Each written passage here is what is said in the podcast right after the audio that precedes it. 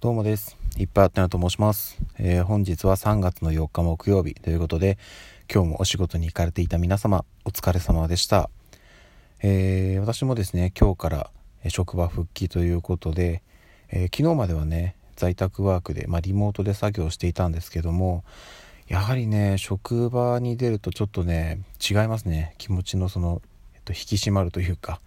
うん、やっぱね、その行き帰りの通勤もあるんで、うん、まあそこがね省けるっていう意味ではね在宅のメリットではあると思うんですけど、まあ、単純にね在宅で仕事するっていうだけだったらもしかしたらそこまでねその効率もね悪くなったりしないのかもしれないんですけどいかんせんリモートでつないで仕事してるんでどうしてもね効率悪いんですよ。まあねその行き帰りの通勤がないんで単純に楽は楽なんですけど仕事をするっていう意味だとうん、かえってちょっとね効率悪くなっている気がするのでまあちょっとね 通勤があれなんでちょっとどうかなっていうとこもあったりはしますけどまあまあまあ職場復帰できて、えー、バリバリ働けるのかなといった感じでございます。はい。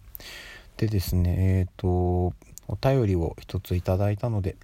読ませていただきます。カピーハの中の人さんいつもお便りありがとうございます。パーテナさんこんにちは。常識は時代で変わりますね。長女が生まれた頃はうつ伏せ寝が主流でしたけど12年後の次女が生まれた時にはうつ伏せ寝が危険っていうのが常識になってましたと。今の常識でも疑問を持って考えて自分で選んで生きていきましょうということでそうなんですよ。本当にねあのこれであれですよね。普通って何だろうって話をした時のことだと思うんですけど本当にあの今の当たり前っていずれ当たり前じゃなくなることって多分結構あると思うんですよね。私がそれこそ小学校の頃とかってあの同世代の方は経験してると思うんですけど行中検査とかあとはね、えっと、身体測定でも座高を測ったりとか普通にやってましたけど今はないですよね。で小学校はね今確かもう焼却炉ってないですよね。とかあとはプールとかでもあの目洗ったりとか腰洗ったりとかって今もうしてないんですよね。なんかそうだから昔は当たり前にこれはやるべきだって言ってやってたことが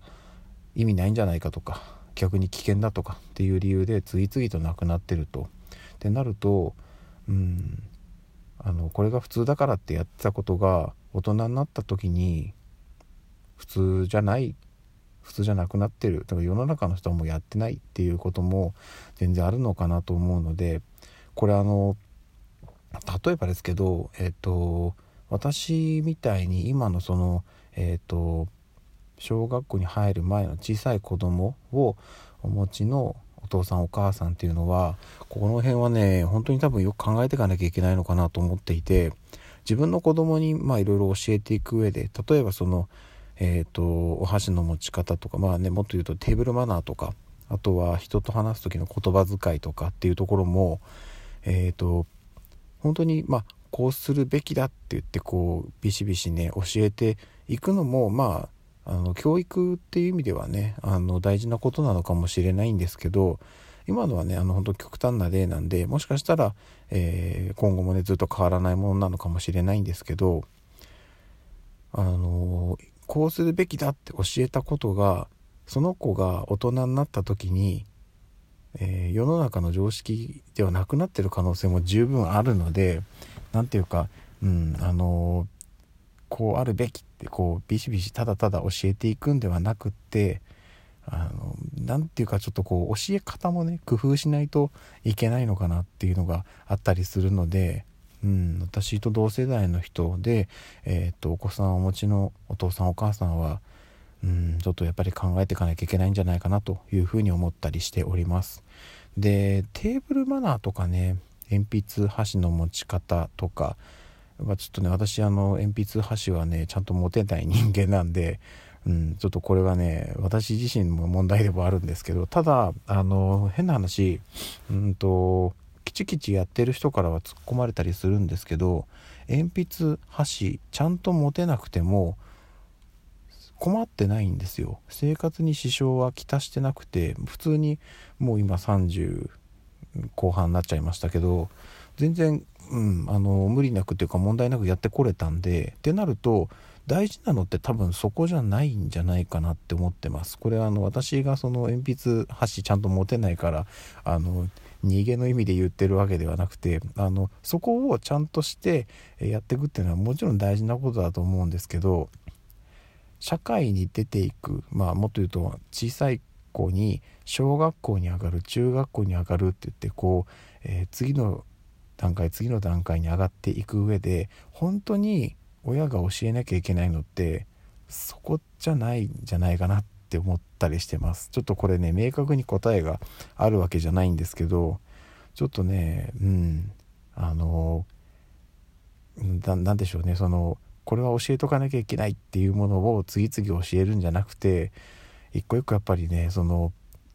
何て言うんでしょうねその子供によっても違ってくると思うんですよ教えなきゃいけないことって。なのであのなんかマニュアル通りに教えるべきことを次々教えていくっていうよりはなんかもっとね子供と寄り添って一緒に学んでいくっていう姿勢が大事なのかなっていうふうに思っておりますその時の常識がね未来の非常識っていうのは全然あるよということですねで特にあの言葉遣いとかってあのこれがもう分かりやすく出るのかなと思ってあの今の、えーと、40代50代、まあ、もうちょっと上の方々それこそおじいちゃんおばあちゃん世代とかっていうのは言葉遣い結構厳しくしてきた世代だと思うんですよ。あのまあそれこそねその尊敬語丁寧語謙譲語とかってあるじゃないですか自分と相手をどの位置に置いてとかっていうのがあの辺をもうきちきちやって使いこなせている世代だと思うんですよね。まあ、えーと、使いこなせてるし使いこなすのが普通だと思っていた世代だと思うんですよ。で今の10代20代の子って、えーと、もちろんそういうのをねきっちりやってる方もいると思うんですけどそういうなんか、あのー、言葉の常識みたいのが煩わしいって思ってる人が結構多いんじゃないかなと思ってどちらかというと正しい言葉遣いを、えー、ちゃんとやろうというよりはあの伝われば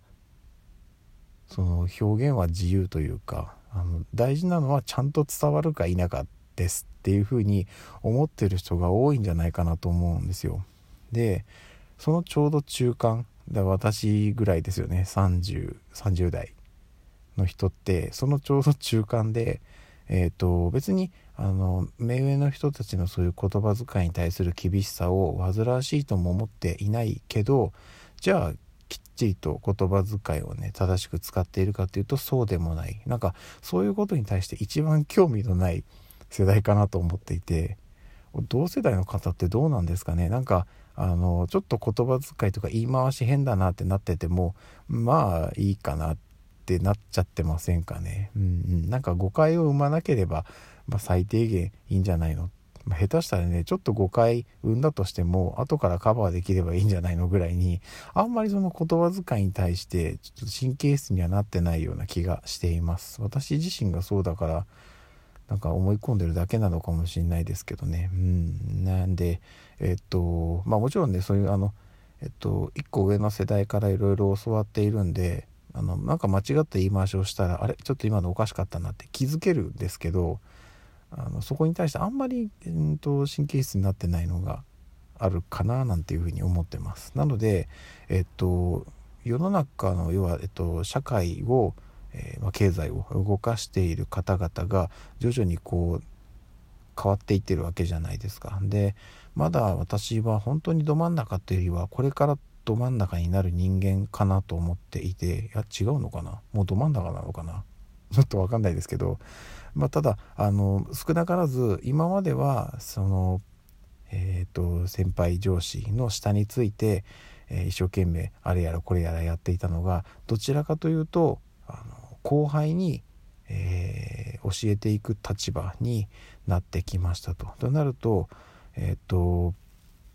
そういうふうにその世代がねあの社会の中心にいる世代が入れ替わっていってるっていうことは世の中のルール当たり前も変わってるんですよね特にやっぱり言葉遣いとかその表現の仕方ってもうどんどん変わっていくと思ってますなのでうんと今自分がこうやってるからあの自分の子供が大人になった時にもこれが普通だと思って教えていたのにもう5年10年したらあれ普通じゃなくなってる。あれあれあれ？っていうふうなことが全然あり得るのかなと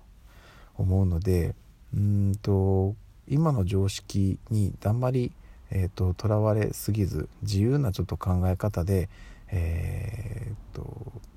子供への教育というかやっていってもいいんじゃないかなっていうふうに思っております。はい。ちょっとあれですね。お便りからの返事でずっとダラダラ喋ったらいつの間にやらそこそこの時間になっちゃってましたね。はい。失礼いたしました。といった感じですね。うん。なのでえっとちょっとこうねえ物事を教えるというか世の中の常識と子供への教育っていうところでもっと柔軟に対応していかなければいけない時代になってるのかなというふうに思っております。はいといった感じですね。では、えー、今日はこの辺でまた明日の朝お会いしましょう。ではでは。